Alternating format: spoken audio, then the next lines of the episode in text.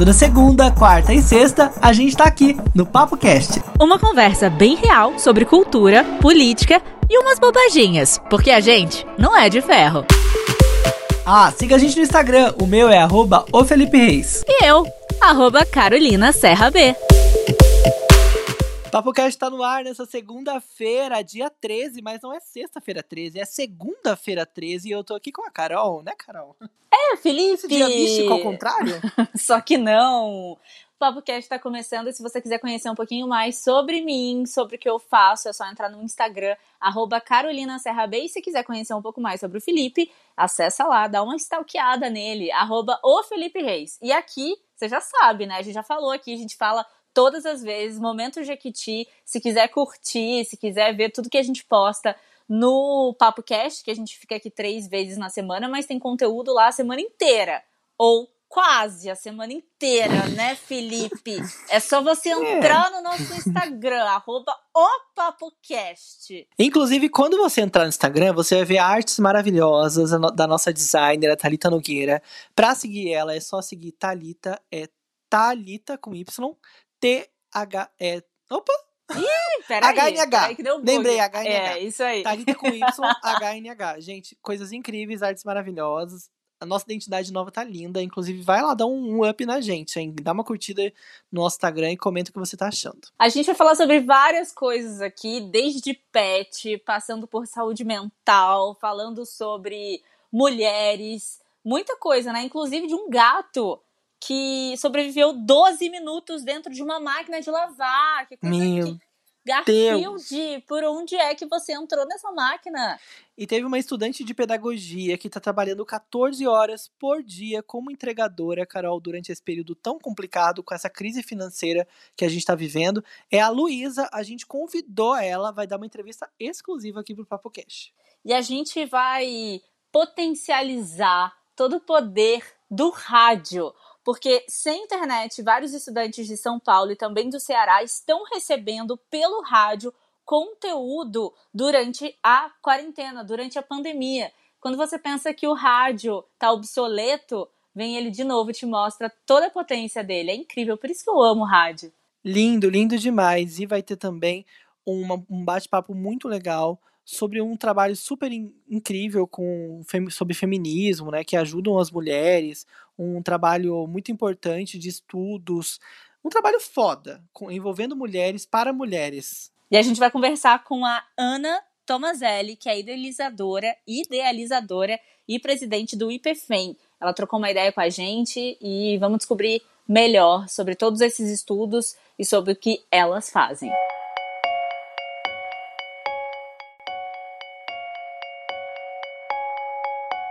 Carol, um gato pareceu meio que um ninja essa semana aí numa notícia. E é um gato bem maluco, né? Muita gente brinca que gato tem mais de sete vidas, né? E parece que esse tá provando que realmente gatos são muito especiais. É um gato doméstico lá da Austrália. E tem coisas malucas que muita, muitas coisas loucas acontecem na Austrália, né? Eu vi muita notícia de coisa maluca. Ele ficou quase 12 minutos numa máquina de lavar roupa. Sério, eu fiquei chocado, tadinho. Não, eu fiquei chocada também porque Felipe, ele passou pelo ciclo de lavagem com água quente. Ai, meu Deus. Tadinho. Ele saiu machucado depois desses 12 minutos, mas ele já foi pro veterinário, já se recuperou e tal. E, e, eu fiquei pensando também, como que ele conseguiu respirar, né, no, sei lá, uma bolsa de ar, alguma coisa assim. Depende também do ciclo da máquina, se for aquelas máquinas... Chiquérrimas, é, né? Aquelas é, verticais, horizontais, sei lá, tem, tem umas que são assim. É, eu vi umas que jogam jatinhos de água em volta e não enche tudo, às vezes foi meio que isso também, né? É, tem máquinas da modernas. Máquina, exatamente. Lá na Austrália, sei lá que tipo de máquina que ele tava. Mas isso é muito filme de, de desenho animado, assim, né? E outra coisa, a, a dona do gato, né, a Meredith, ela falou que tava ouvindo um miadinho estranho depois do marido ter colocado a roupa na cama. Ai, meu Deus. E aí ela pensou que o som vinha do armário, onde ela tava pendurando. Só que ela viu que o miado continuou e ela foi ver que o gato tava dentro da máquina, gente. Sério. Muito triste. O gato tinha as patas no vidrinho do, da máquina. Enquanto passava pela rotação, ficou com a patinha no vidrinho. Sério, muito triste. Só que deu tudo certo, o animal recebeu medicação, anti-inflamatório, ficou um dia inteiro no veterinário e depois ele conseguiu voltar para casa e ele já tá dormindo lá faz uma semana, já tá bem o gatinho. Mas que doideira, né? Cada história. Eu não tenho muita experiência com gato, mas eu sei que gato, eles têm alguns lugares que eles gostam de ficar e tal. Tanto é que é, é, interessante quando você vai tirar o carro da garagem, ver se não tem um gatinho ali, porque já aconteceu isso com vários amigos meus. E. Porque é quentinho, né? O motor, é, né? É, exatamente. E aquece, às vezes, gatinhos de rua. Uhum. Então é importante também a gente sempre dar uma olhada, principalmente quem tem gato e quem mora em segundo andar, em prédio, colocar a tela, porque não é aquela coisa, ah, o gato tem sete vidas. Não, queridos. É, gente, pelo amor não de é Deus, assim né? que funciona. Você precisa resguardar e oferecer toda a proteção possível para o seu pet. Então não é assim. Então, até mesmo se, se, se você sabe que ele fica ali na área de serviço ou na cozinha, dá uma olhadinha, vê se ele não tá na máquina. Que dessa vez pode parecer que é uma coisa meio engraçada, meio cômica, mas Sim, não é. Mas é triste, É né? triste, Pesado. exatamente. Carol, a gente tá vendo que muitas coisas mudaram durante essa pandemia, né? A vida fin- financeira do país tá complicada, do mundo inteiro, né?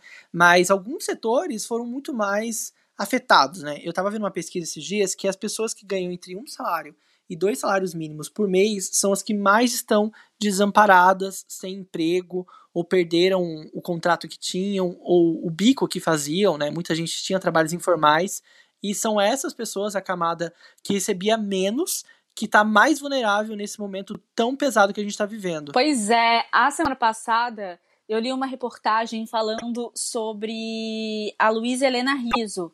Ela é estudante de pedagogia e ela tá trabalhando 14 horas como entregadora durante esse período de pandemia, né, para poder pagar as contas, enfim, para sobreviver. Ela tem 23 anos e ela, nessas entrevistas, falou que ganhava 60 reais por dia e que, cara, é dureza, né? É relação todo dia, toda hora, todo momento.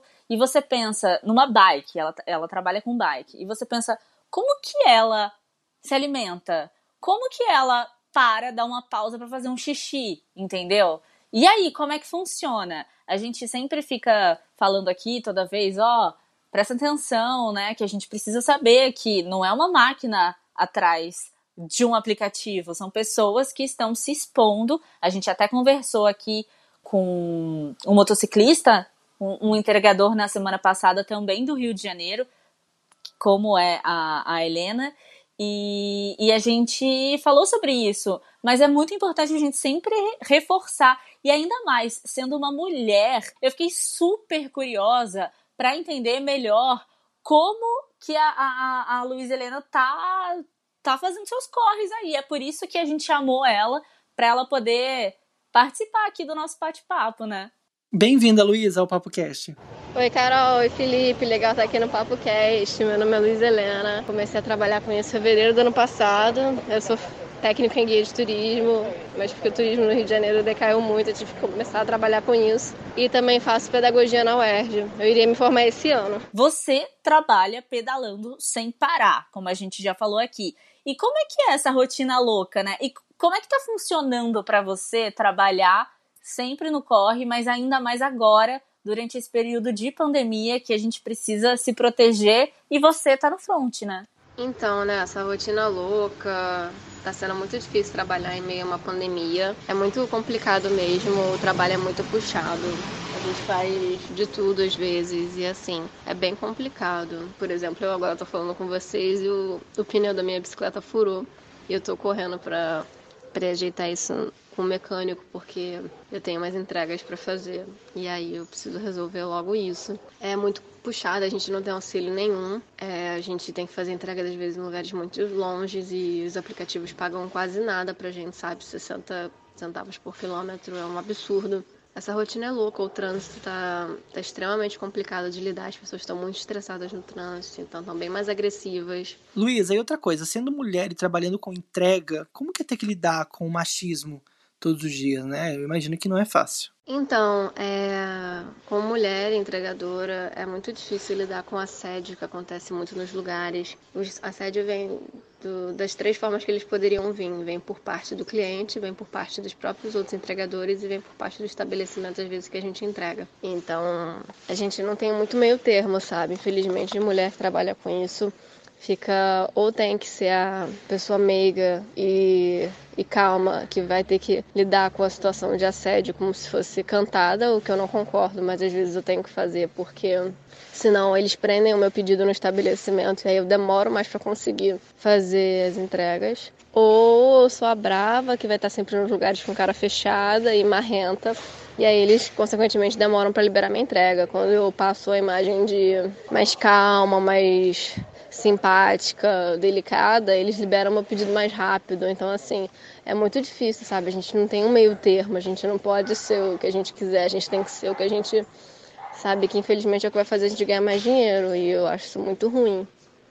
Difícil, complicado, né? Você fica naquela coisa de, nossa, dá até asco só de pensar no que, no que acontece, no que acontece com a gente todos os dias, né? Ainda mais nesse, nesse universo que é tão machista. Luísa, você está cursando pedagogia e eu quero saber assim, dá para fazer um paralelo, uma analogia? Como é que essa vivência sua vai impactar na vida como profissional da área de pedagogia?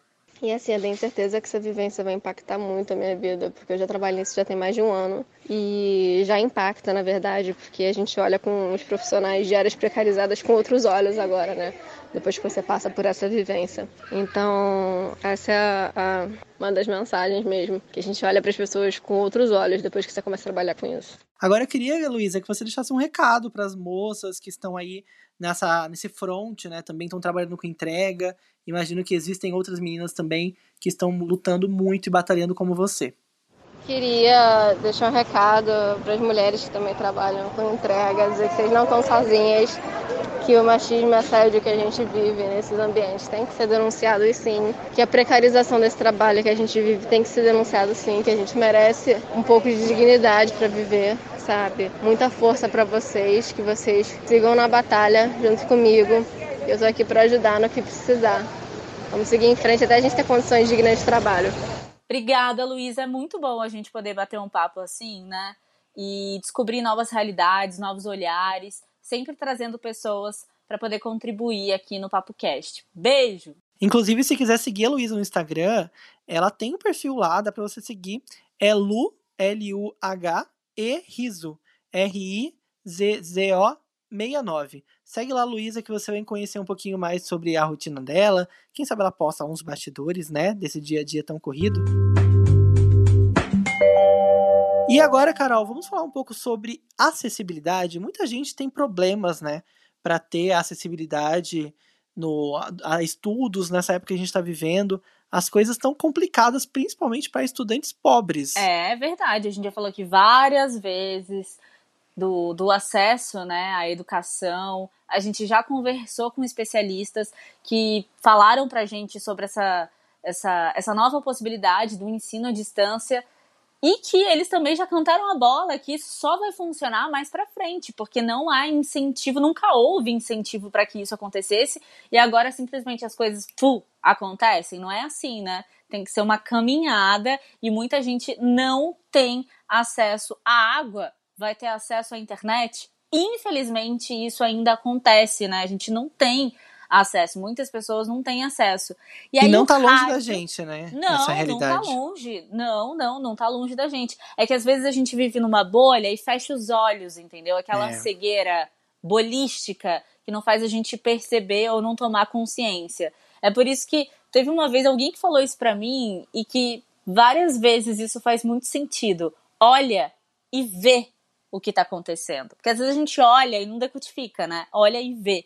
E é por isso que a gente vai falar agora sobre uma coisa muito interessante que envolve o rádio. A gente que gosta muito, né, para tentar minimizar essa defasagem de acesso à internet, para ter conteúdos na escola, duas instituições, duas regiões, dois municípios é, tiveram uma atitude que eu achei muito interessante. Inclusive, um município é bem pertinho aí de você, Carol, da gente aqui, que é o de Pindamonhangaba. Tanto o município daqui de São Paulo, Pindamonhangaba, quanto um lá do Ceará, decidiram usar o rádio para transmitir os conteúdos da, da escola, né? Já que a criança não tinha acesso à internet, não tinha como ter acesso, às vezes não tinha um canal ali de TV é, que chegasse a todos os bairros naquela cidade, e aí o rádio foi um jeito de fazer com que esse conteúdo chegasse através dos alunos, né? Eu acho que o rádio é bem acessível, e é tão legal a gente saber que o rádio também tem essa, essa funcionalidade, né? essa ferramenta de pluralidade, né? Nossa, que bonito! Tá falando bonito. Eu achei muito interessante porque eles conseguem colocar essas inserções pedagógicas no meio da programação e fazer com que quem está ouvindo se sinta representado e sinta que também pode contribuir com aquele, com aquele conteúdo, né? Eles também falam bastante sobre informações do coronavírus, que é uma coisa que está em pauta, né? E que também está despertando o interesse de muita gente. E quem sabe pode ser também uma porta de entrada para que as pessoas com, com, com esse com um pouquinho desse conhecimento do corona, fala de regiões, fala de geografia, fala de tananã, Então, tudo vai conseguindo abranger aí todas as matérias que os alunos teriam né, na sala de aula. Eu acho muito legal isso, eu fiquei muito feliz, porque eu trabalho numa rádio e eu produzo um programa que é de variedades, de entretenimento, e eu priorizo muito para que as pessoas que recebem essa informação possam complementar junto com a gente, sabe? É que agora eu não estou fazendo ao vivo, a gente está fazendo gravado, mas a ideia desse programa que eu faço, que chama Hora Mais, e ele de segunda a sexta, é fazer com que todas as pessoas possam se sentir atraídos por aquele conteúdo, mesmo as pessoas que não sabem inicialmente do que a gente está falando, porque a gente vai explicar. E se eu não souber o que a pessoa está querendo dizer, ela vem e me explica, tem participação através do WhatsApp, através do telefone. Isso é o legal, né? Você gerar o conteúdo ali na hora. Por mais que tenha o roteiro, o programa, o conteúdo ele vai sendo desenvolvido e o roteiro vai sendo criado ali na hora. Então eu fiquei muito feliz de ver que o rádio, ele volta e meia é sempre um, um, uma potência que ressurge. Fiquei, fiquei bem feliz mesmo. E aqui em Pindamonhangaba, em São Paulo, são cerca de 18 mil estudantes na rede pública e a maioria deles tinham dificuldade, mais ou menos 10 mil alunos tinham dificuldade de acompanhar as atividades e aí eles estão aproveitando esse conteúdo do rádio. É, de acordo com o diretor regional de ensino, Luiz Gustavo Martins, cerca de 90% dos, de alguns alunos de escolas específicas estão aproveitando essa parceria com as rádios da região. Lá no Ceará, na cidade de Mulungu, é um município bem pequeno, possui cerca de 11 mil habitantes, e nesse lugar o rádio está sendo utilizado na região rural, Carol. São cerca de 109 alunos que moram na zona rural e não tem nenhuma forma de ter internet, eles ficaram totalmente desamparados. E aí, nessa região rural, esses 100 alunos estão aproveitando o conteúdo também pelo rádio. Uma iniciativa muito boa, né? Eu acho que uma sacada interessante, né? Talvez poucas pessoas houvessem pensado né, nessa possibilidade e que é uma forma bonita da gente ressuscitar o rádio. Muita gente ainda ama e curte muito o rádio e acompanha a programação, principalmente no trânsito, em muitos lugares, mas os jovens, né, a garotada da escola, talvez não tivesse tanto contato assim, né? E agora está tendo essa oportunidade também de ter essa presença bem forte, né, no dia a dia, através da escola. Isso é muito legal também. Só dando o número ao que a gente falou aqui sobre a falta de acesso, Segundo dados da última pesquisa nacional por amostra de domicílios, que foi feita em 2019 pelo IBGE, 17% da população brasileira não tem acesso à internet. Em São Paulo, o percentual é de 9% e no Ceará sobe para 20%. Nossa! Ou seja, muita diferença. realmente é aquele negócio, né? Olha e vê e se informe, porque sai da sua bolha. Nosso papo do dia de hoje, vamos falar sobre um projeto muito importante, né, Carol? E que a gente conheceu através de uma indicação e que a gente achou muito legal trazer aqui pro Papo Cast. Pois é. Eu tava fuçando no Instagram esses dias e alguém me mandou uma ilustração. E aí eu fui, porque eu adoro ilustração, fui dar uma olhadinha, ver o que que era. E era uma página que falava sobre estudos femininos, que é o IPFEM.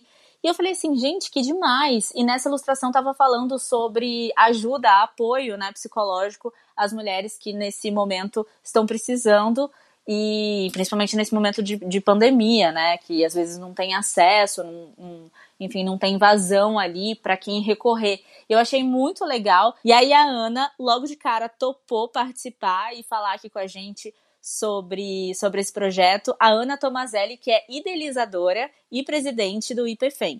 Seja bem-vinda, Ana, ao PapoCast. Oi, Carol. Oi, Felipe. Tudo bem? Nossa, muito legal estar aqui no PapoCast, poder falar sobre o IPFEM. Estou é, muito, muito honrada e muito animada, assim, muito, muito grata pelo convite, viu? Ana, então vamos desmistificar o IPFEM. O que, que significa? O que, que é? O IPFEM, ele é o Instituto de Pesquisa e Estudos do Feminino, não necessariamente para olhar só para mulheres. A gente quer olhar para mulheres e homens cis e trans, a princípio maiores de idade, porque é o nosso lugar de expertise. O IPFEM é, um, é uma ONG, oficialmente, que tem três pilares: pesquisa, educação e terapia. Basicamente porque a gente acredita que o diagnóstico é importante para que a gente consiga expandir a consciência com o aprendizado e, portanto, nomear as coisas que acontecem com a gente e aí sim conseguir fazer um trabalho terapêutico que seja realmente efetivo e válido. E a gente faz essas três coisas é, com três, como se fosse uma matriz, assim, né? Então são essas três colunas com três linhas transversais: gênero, orientação sexual e raça. Então, tudo que a gente for fazer, tudo que a gente vai olhar, na verdade, tudo que a gente já faz e tudo que a gente continua fazendo, vai olhar sempre para como esses três pilares conversam, de pesquisa, educação e terapia, nessas três frentes, de gênero, orientação sexual e raça. E como é que foi a criação do alfabeto de gênero e qual é a importância dele? Oficialmente, o nosso grande projeto desse ano é a estruturação da feminologia dentro do IPFEM, que a gente chamou de educação de gênero para todos. E aí a gente inventou um negócio que está fazendo um super sucesso, que é o alfabeto de gênero. Então, se a gente precisa aprender alguma coisa nova, como uma língua nova, por exemplo, é importante que a gente conheça a, a, a, as menores é, peças desse quebra-cabeça. E aí a gente montou o alfabeto de gênero para começar do começo dos termos mais importantes de uma maneira bem prática e, se melhor, leve dentro do possível, lúdico, sem perder profundidade é, e qualidade, né? Qualidade técnica, principalmente. Então, a gente passeia pelos termos de gênero, diversidade é, e raça bastante, mas a gente também está montando um alfabeto de gênero que é complementar, com conceitos complementares de política, economia e religião, porque não dá para a gente entender a existência social do gênero, da orientação sexual e da raça se a gente não entende esses três outros lugares político-econômicos, enfim, e religiosos que vão dar um pouco da base da sociedade. Então,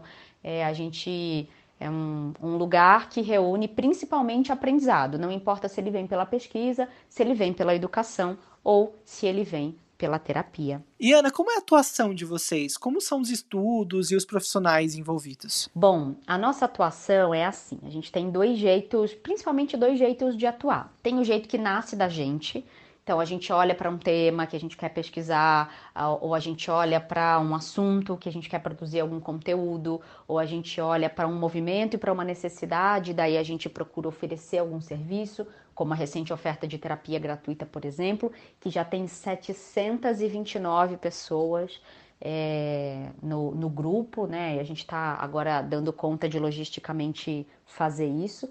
Então tem essa primeira, esse primeiro jeito de funcionar. Então aqui dentro do IPFEM a gente enxerga o mundo e entende o que é que a gente poderia fazer uh, nesses contextos. E o outro jeito de funcionar é quando nós somos demandadas.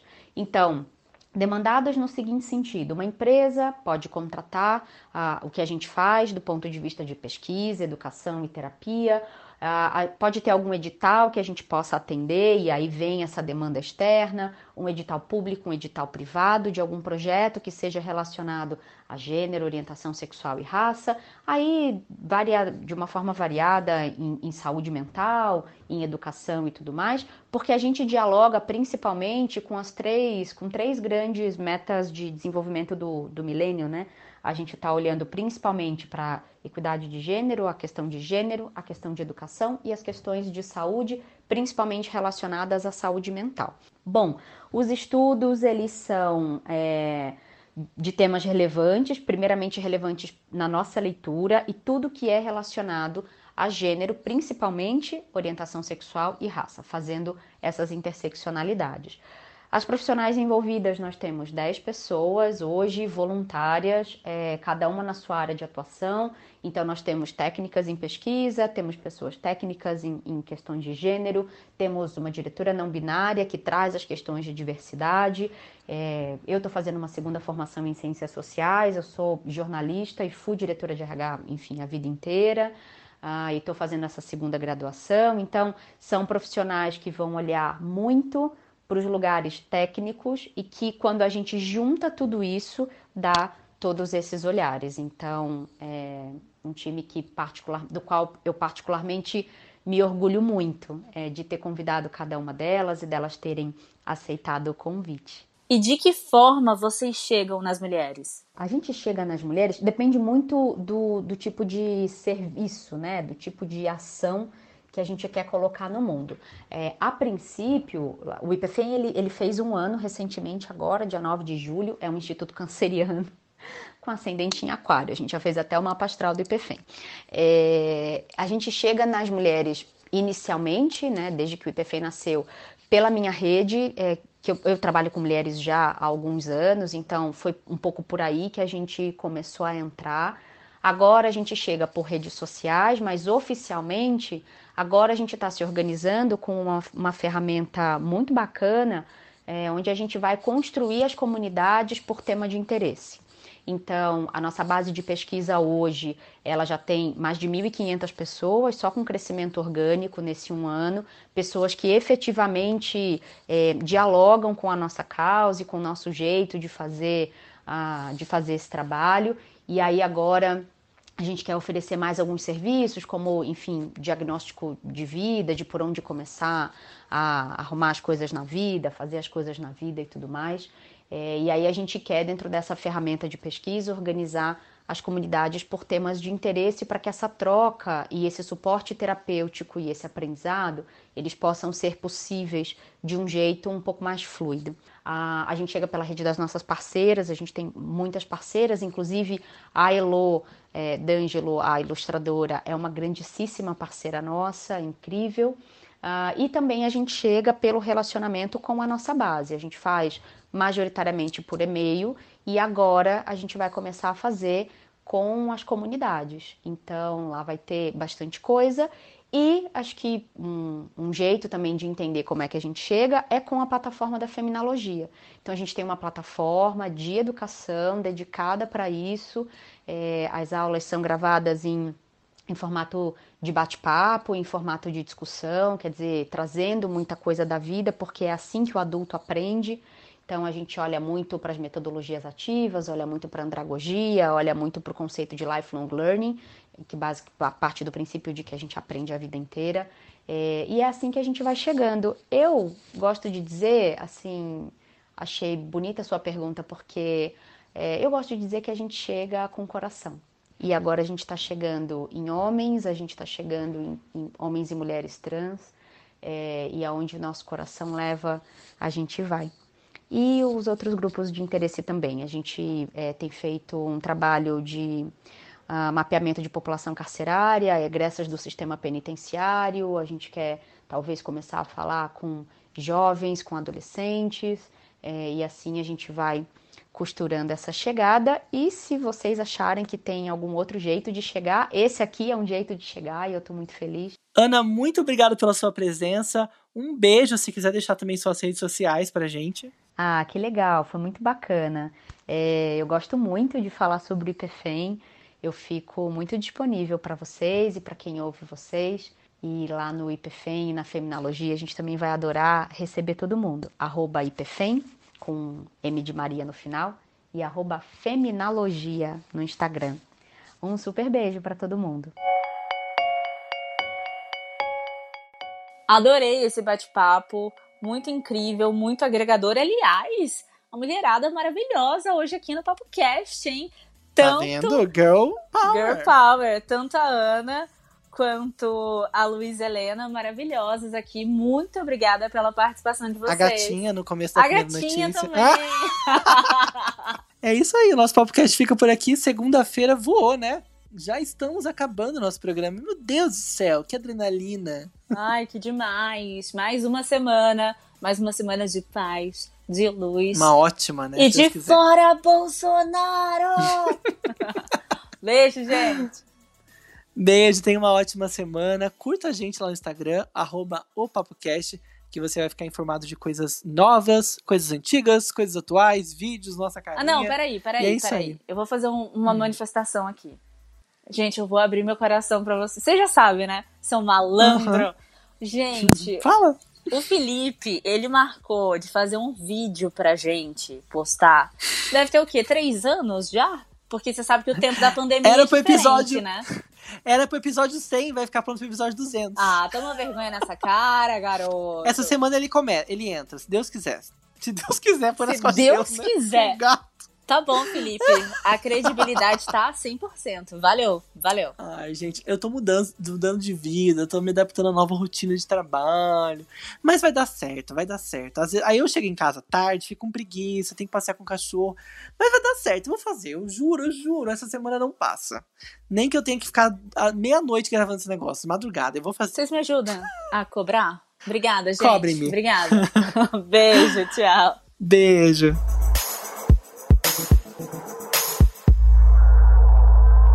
Malandro.